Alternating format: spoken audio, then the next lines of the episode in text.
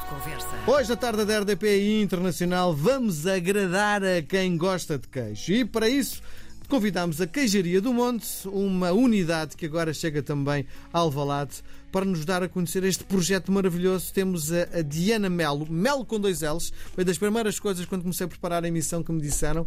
Bem-vinda à tarde da RDP Internacional. A menina, a menina é de família bem, não é? Melo com dois L's. Mas isto é uma provocação, não tenho que responder. Quero só mesmo tentar perceber foi como é que o queijo entrou na sua vida. Olá, obrigada. O queijo entrou na minha vida com. porque sempre adorei queijo e um dia estava a jantar queijo e a beber um copo de vinho e comentei com o meu marido Tiago, eu vivia de queijo e vinho. E ele, super empreendedor, uh, começou, então bora, vamos abrir um negócio. Tiago, eu gostava de, de consumir queijo, beber vinho, está ótimo. Bom, mas alguma coisa ficou na minha cabeça. Uh, acabámos a desafiar um amigo nosso e seis meses depois nasceu a queijaria do Monte. Portanto, Não sabia nada de queijo só do ponto de vista do consumo, do consumo não é? só do ponto de vista de consumo, Sim. de consumo mesmo. E- e- Depois fui fazer um- encontrei um, um curso sobre queijos, fui fazer um curso da Academy of Cheese. Em Ah, Portugal? Sim, mas eh, é em inglês, Uhum. na altura era online por causa do Covid e portanto tive a sorte, a sorte, ou acabei por não ter que ir para Londres na altura fazer o curso, acabei por fazer cá, que para Sim. mim foi muito mais fácil, porque já tinha um filho. E, e pronto, e a partir daí a queijaria do Monte. Mas quando começou nesta, antes de começar a queijaria do Monte, apenas no consumo, consumia os portugueses, os estrangeiros, como é que era no fundo eh, o seu consumo como era? Bom, o consumo era maioritariamente português, até porque aqui em Portugal não se encontrava muito mais do que isso. Há um ou outro, uma ou outra loja especializada, mas não havia grande coisa. Portanto, quando No estava... inglês também não?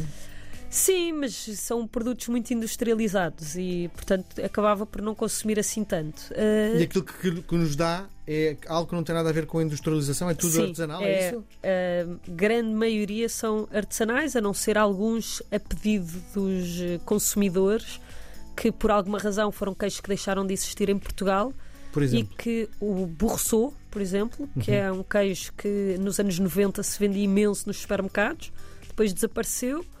E temos alguns clientes que pediram mesmo que o queijo voltasse para, as- para a queijaria do Monte. Como é que E- conseguiu? Entrou É- em contato com a produção, foi? em contacto com, com quem produz e conseguimos depois começar a mandar vir. Sim, Isto é extraordinário, não é? sim, Os clientes querem, pumba, já está, não é? exatamente. Bom, eh, a ligação dos portugueses ao queijo é cultural? A ligação, sim, temos alguma ligação eh, dos portugueses, porque desde muito cedo que se produz queijo em Portugal e na- nós somos dos poucos países que utilizamos o cardo para fazer queijo e, portanto, eh, o facto de termos eh, nas nossas origens a planta e agarrarmos na planta para fazer o queijo e fazemos-lo de uma forma muito artesanal ainda hoje em dia. eh, faz com que haja muito bom queijo em Portugal e que venha desde muito cedo.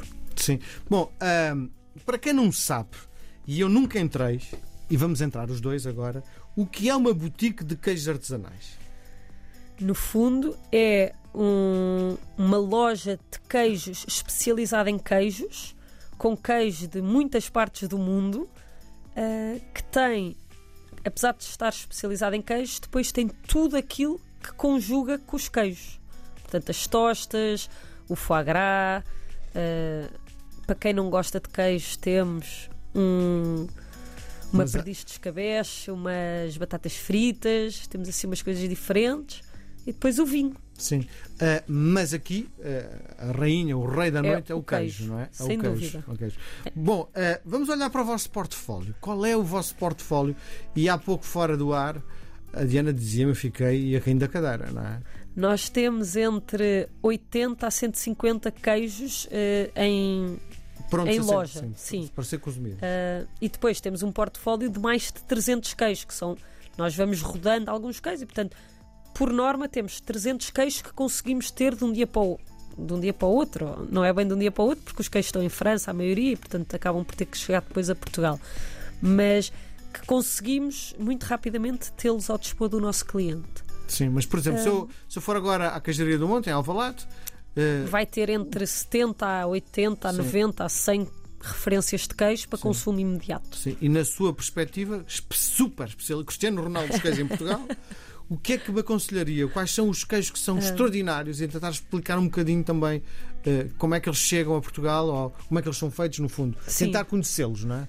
Sim, então eu começaria por um português, que é um queijo super especial e que eu tenho um carinho enorme porque foi dos primeiros queijos com alguma técnica francesa, que é o Chiba, que é de um produtor pequeno do Ribatejo e que é um queijo de cabra fresco com mais ou menos entre 10 a 12 dias de cura e que é assim para mim uma iguaria incrível. Quando, quando fala em cura, significa que quan- quanto mais tempo estiver em cura, ficam um bocadinho mais duros, é isso? Mais duros, mais intensos, sim. Sim, Portanto, este tem menos, parece mais um queijo fresco, no fundo, mais mole. sim. Depois temos um Feito em Portugal, feito em Portugal, com a técnica francesa. com a técnica francesa. É, Deixa-me só fazer já aqui uma- um parênteses na nossa conversa. Porque é que os franceses têm o domínio da técnica e, no fundo, como é que eles conseguem chegar ao mercado, pelo menos do ponto de vista do marketing, como os maiores eh, produtores de queijo? uma das grandes eh, razões é porque têm eh, muito, tanto leite que a forma depois deles conseguirem produzir era muito mais fácil, não é? Nós cá com produções muito mais pequenas era muito mais difícil o desenvolvimento. E lá, com a dimensão do país, a dimensão dos pastos, de tudo, faz com que consigam ter uma produção muito maior. Sim. Um, E eu acho que isso é uma das grandes razões. Na sua perspectiva, então, é a dimensão do país que faz toda a diferença em A relação ao dimensão do país, com os pastos, com uh, Sim. a cultura uh, agrícola, sim. Bom, estávamos num produtor português que vai, eh, de alguma forma, buscar a técnica francesa e mais. E que, pronto, esse tem um, um queijo imbatível de cabra português. Depois temos um uh, Comté de 36 meses. O Comté é um queijo de vaca de leite cru e que tem assim um sabor mais terroso, mais um, com cogumelos, assim uns aromas diferentes, de mais terra e que é super especial até porque não há muitos sítios onde vendam com este tipo de cura, com este tipo de maturação. Hum, portanto, já disse um de vaca, já disse um Sim. de cabra e agora diria um de ovelha que provavelmente seria o um que se chama Dame de Bois, que é um queijo relativamente recente de 2014 e que é um queijo assim, super cremoso, eh, com uma pasta esbranquiçada, mas por cima é assim meio cor de laranja e que é incrível também. Engraçado, estou a ouvi-la falar e eh, se isto fosse uma emissão sobre vinhos, eh, estávamos aqui perante uma enóloga a falar sobre, sobre os vinhos, não é? O queijo é exatamente a mesma coisa. É um bocado, acaba por ser mais ou menos a mesma coisa, sim. E diga uma coisa, esta explicação que, que me deu é eh, aquela que acontece a quem se senta na esplanada, tem sempre alguém que explica, no fundo, aquilo que, que está disponível, no fundo tem um enólogo do queijo a explicar eh, o que é que Eh, está disponível. Sim, então, a nossa equipa está formada para isso, nem todos são tão. eh, é tão fácil para todos falar e comunicar, portanto, isto é uma coisa que nós vamos tentando treinar com eles quase diariamente, porque uns, alguns de nós são mais eh, natos para, para conversar sim. e para comunicar, outros menos, mas todos eles têm eh, que estudar eh, todas as semanas os queijos novos que chegam para estarem à vontade para poder falar sobre eles, para poder aconselhar. Eh, depois os gostos também são muito diferentes de cada pessoa, portanto, eh, se forem atendidos num dia por uma pessoa, não quer dizer que na vez seguinte sejam atendidos pela mesma, e portanto os gostos podem ser diferentes, e portanto o aconselhamento do queijo será com Diferente. certeza diferente, Sim. mas. Mas sim, nós queremos que a pessoa tenha uma experiência única quando vai à queijaria do Monte Sim. e que seja aconselhada da melhor maneira. Na sua perspectiva, como é que se tornou eh, tão popular a Queijaria do Monte, esta loja? Eu acho que o facto de não existir nada semelhante eh, em Portugal em termos de aconselhamento ao cliente, de a forma como os atendemos, como criamos a relação, faz com que a divulgação do boca a boca eh, tenha sido muito forte. E depois eh, aparecer nos mídia é super importante, eh, programas como este faz com que a divulgação seja ótima. Eh, agora surge a queijaria do Monte em Alvalade, não é? O que é que tem de tão especial? Como é esta loja? Bom, nós tentámos que em termos de loja, uma pessoa que vá à Queijaria do Monte no Estoril ou uma pessoa que vá à Queijaria do Monte em Alvalade se sinta quase na mesma loja. Portanto, em termos de espaço conseguimos arranjar um espaço quase idêntico e depois em termos de decoração está quase igual. E, portanto, a pessoa tem as arcas de um lado, os produtos que não precisam de frio do, do outro, um, tem as mesas, as mesas aí são diferentes, mas por uma questão de espaço, portanto, nós temos duas mesas cá fora para o cliente poder consumir, duas mesas dentro da loja de Alvalade, quem no Estoril não conseguimos ter. Tens para nada? Temos, temos duas hum. mesas cá fora e duas mesas lá dentro. Uhum. Diga-me uma uh, coisa, uh, eu nunca fui a nenhuma das lojas, uh, mas fechando os olhos e conversando consigo, dá-me a impressão que a loja é, é em tons de branco. É, e depois temos uma parede, toda ela do nosso lado direito, toda ela forrada com umas caixas onde vem o queijo, que foi, são umas caixas redondas, onde a Ana, que trabalha connosco, se lembrou de colar os rótulos dos vários queijos e então cada, uh, cada caixa tem vários rótulos e que no fundo pinta essa parede toda. Hoje em dia temos para aí 18 numa das lojas e para aí 15 na outra. Sim. Quem é o vosso público? O nosso público é toda a gente que gosta de queijo. Um, Tem muitos estrangeiros? temos muitos estrangeiros. Eu acho que uma das grandes razões. Mas faz algum sentido um francês, por exemplo, entrar numa loja de queijo portuguesa e ir consumir queijos franceses? Era exatamente isso que eu ia dizer. A grande razão é porque também já temos muitos franceses e estrangeiros a viver em Portugal e, portanto, que acabam por ter a sorte de conseguir consumir os produtos que eles gostam e que eles reconhecem um, para, para o dia a dia deles. E, Sim.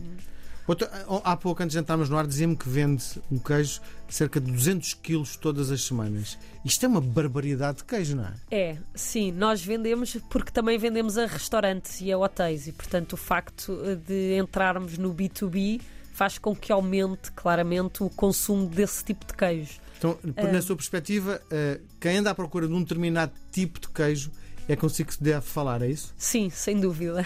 Sim. Bom, o queijo português já está tão competitivo com o queijo do resto do mundo? Sim, eh, nós temos o queijo da Serra, o queijo de Serpa, que fazem concorrência eh, nos rankings dos melhores queijos do mundo, que existem por aí pelo mundo vários rankings, e claramente que são dos queijos que estão sempre nas listas e, portanto, uh, temos claramente um, os queijos vencedores. Sim. Diana come queijo todos os dias? Eu como queijo todos os dias. Sim. Nem que seja. Uh, às vezes é para experimentar Sim. queijo da loja, outras vezes é porque adoro. E apetece, não é?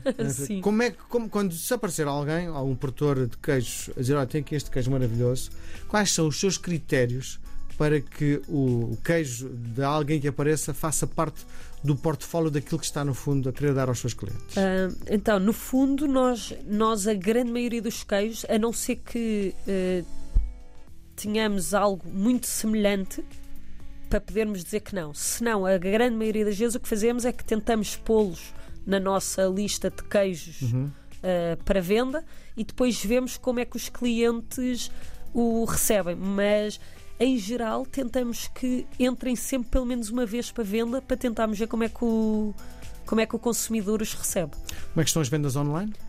Não temos ainda vendas online. É uma, uma das coisas. Que, porque precisamos de uma parte de logística uh, bastante importante para a entrega, no fundo, uhum. e que ainda não conseguimos que uh, o customer journey do cliente seja o mesmo que na loja e portanto ainda estamos a estudar isso para, para as vendas online. Qual a melhor hora para se consumir queijo? Não me diga que é qualquer hora, porque há, há alturas em que, que, não dá mesmo, não é? Às 6 da manhã, a hora que eu acordo mais ou menos, Uh, comer um queijo almoço não dá. comer um queijo muito forte não mas não há só queijos fortes há queijo para todo como eu dizia há queijo para todos os gostos e uhum. uh, eu por exemplo adoro uh, um queijo Talvez não, mas qualquer um dos queijos de cabra poderia comê-los ao pequeno almoço. Uhum. Não me levanta às 6 da manhã. Qual, qual o vosso melhor queijo? Nossa. Aquele que acha que isto aqui é, isto aqui. Que eu pessoalmente. Sim, sim, isto, isto, é o, isto é o barca velha dos queijos. Eu adoro o, o queijo o queijo da Serra, o nosso português. Uhum. Acho espetacular. E depois Qual há. qual é só para, para- comparativamente, o Barca Velha, uma garrafa custa as mais baratas 800 euros, não é? Quanto é que custa esse queijo que diz que é o queijo da Serra, o seu melhor queijo? Este queijo da Serra eu acho que anda à volta dos 24 ou 25 euros. O quilo? Ah, não, uma unidade de 500 gramas, mais ou menos. Ok.